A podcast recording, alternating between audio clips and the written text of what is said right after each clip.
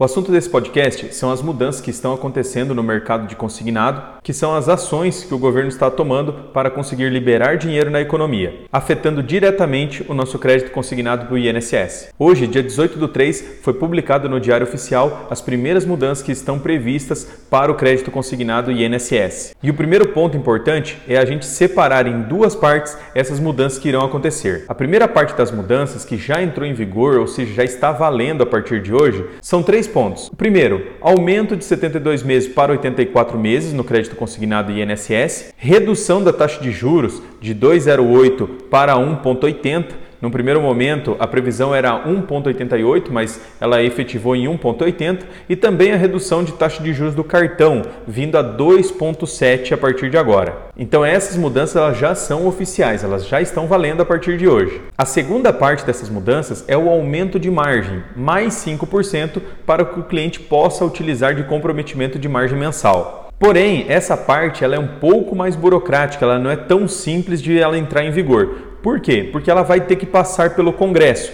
Então ela já foi encaminhada ao Congresso e agora a gente vai depender do Congresso para fazer a aprovação desses 5% a mais, ou seja, dessa mudança. Mas aí já surge aquela dúvida. Então quer dizer que vai demorar demais para isso acontecer, porque vai ter que passar todo o trâmite do Congresso. A grande verdade é que ninguém sabe o prazo que isso vai acontecer. A proposta ela foi encaminhada para o Congresso em caráter de urgência.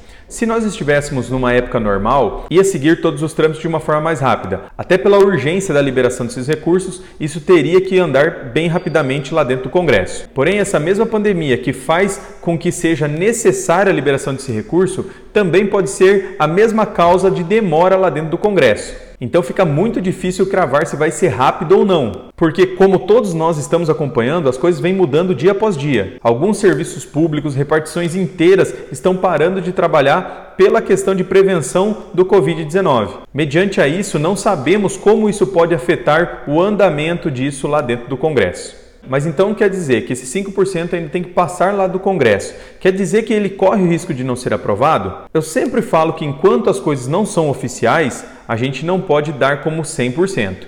Em contrapartida, tudo indica, 99% indica que vai ser sim aprovado. A única dúvida é a questão de quando vai ser aprovado. Aí sim a gente não tem muito como cravar. Além do mais, após ser aprovado no Congresso, também vamos depender daquele sisteminha que nos complica a vida chamado DataPrev. É, o DataPrev ele vai ter que recalcular toda a margem de todos os beneficiários. E a gente sabe que o DataPrev ele não é tão rápido quando a gente precisa dele. Vamos falar da estratégia. Como eu devo tratar tudo isso e como eu devo trabalhar daqui para frente. Algumas situações nós dependemos dos bancos para a gente conseguir atuar. Em contrapartida, o contato com o nosso cliente, né, poder falar para o nosso cliente o que está acontecendo, isso todos já devem estar fazendo. Ao longo dessa semana, provavelmente até sexta-feira, os bancos que são mais agressivos já devem soltar coeficiente, condição comercial, tabelas, é, regras, enfim, eles já devem soltar todas essas informações para que a gente possa realmente atacar nossa carteira.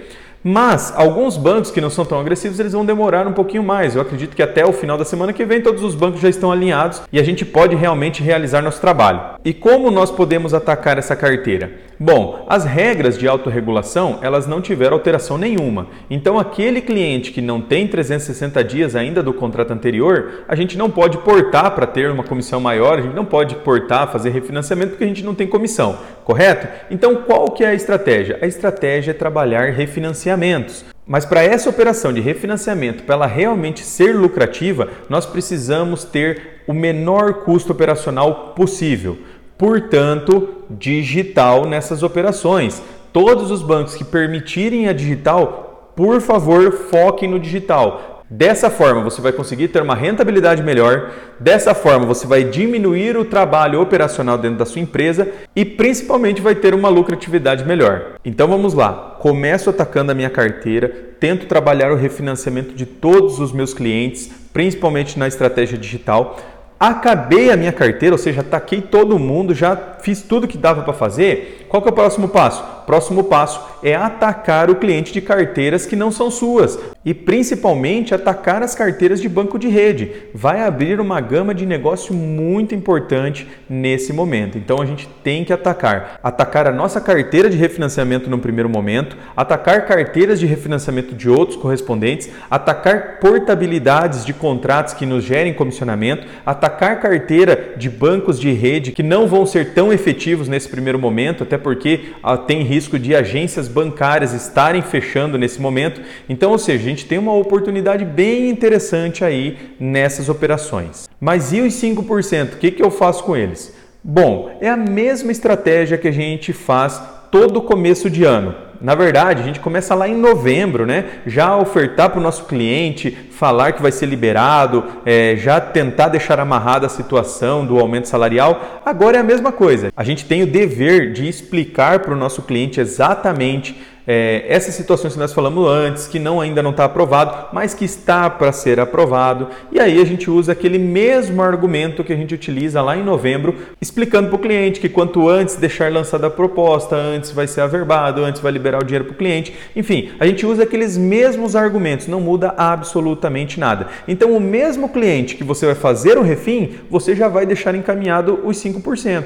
Agora, você não vai conseguir cravar para ele quando você vai liberar esse 5%, mas você vai explicar que depende do governo, quando o governo aprovar, vai ser liberado, ele já vai estar na fila, ele vai ser avisado, ou seja, a gente já pode deixar essa operação bem amarradinha. Fez o refim, já deixa amarrado os 5% também. Sobre risco da operação, a gente sabe que a gente está falando em liberar dinheiro, liberar recurso justamente para o perfil de risco do coronavírus. Então, realmente a gente tem uma chance grande de liberar um recurso para um cliente que venha falecer logo ali na frente. E como a gente pode se proteger de um eventual prejuízo? Isso é muito importante. Primeira dica: fuja daqueles bancos que têm política de prazo de falecimento, que se o seu cliente falecer dentro de um determinado prazo, ele vai para uma auditoria para ver de quem fica aquele risco, principalmente quando você for lançar a margem nova de 5% fuja desses bancos. Segunda dica: a gente sabe que tem bancos que tratam o correspondente de uma forma, eu vou dizer assim, não tão legal, né? Sempre quando tem algum prejuízo na operação, ele repassa ao correspondente.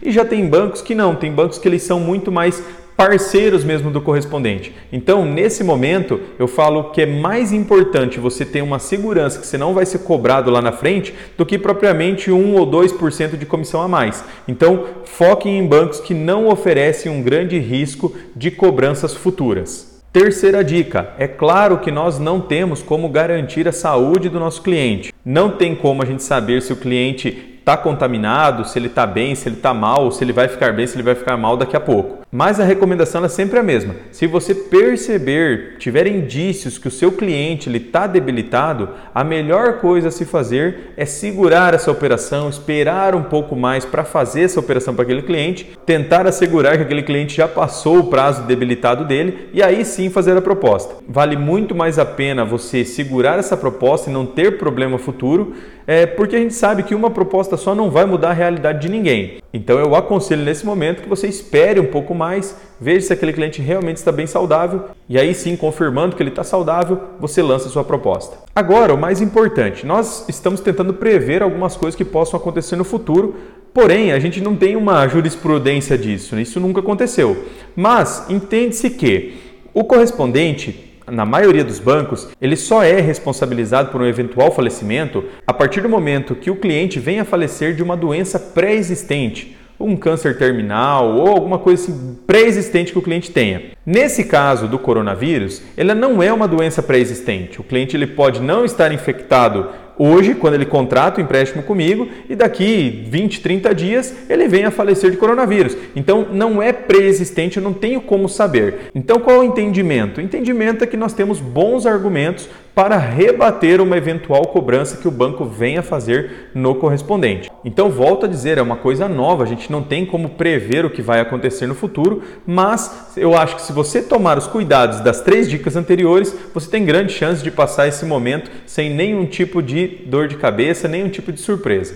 Bom, pessoal, esses eram os recados que eu tinha até o momento. É, acredito que nesses próximos dias a gente vai ter muitas mudanças ainda e eu vou estar informando vocês assim que a gente tiver algumas mudanças que são importantes ou algumas dicas que são importantes, a gente vai estar informando vocês. Nós entendemos que está todo mundo ansioso para ver tabelas, condições comerciais, nós também estamos super ansiosos para isso, mas a gente pede um pouquinho de calma que os bancos já estão trabalhando nisso e em breve já vai ser liberado para todos nós. Vou reforçar mais uma vez digital. A palavra é digital principalmente porque a gente não sabe até quando os estabelecimentos vão poder ficar abertos para atendimento a público. Alguns estados, inclusive Santa Catarina, onde a gente tem lojas, já decretou o fechamento dos estabelecimentos, ou seja, para você fazer essa operação você vai ter que fazer digital. Então, se você tiver as primeiras oportunidades, você já colocar a sua equipe vender digital, ela vai ficar muito mais segura na operação e sim ela vai conseguir fazer a sua operação digital trazendo melhor rentabilidade para sua empresa, menos trabalho operacional e mais segurança. Qualquer dúvida que vocês tiverem, procure o seu comercial. A gente vem conversando diariamente justamente para tentar alinhar todas as demandas. Então vamos aproveitar essa oportunidade que o mercado está colocando para nós.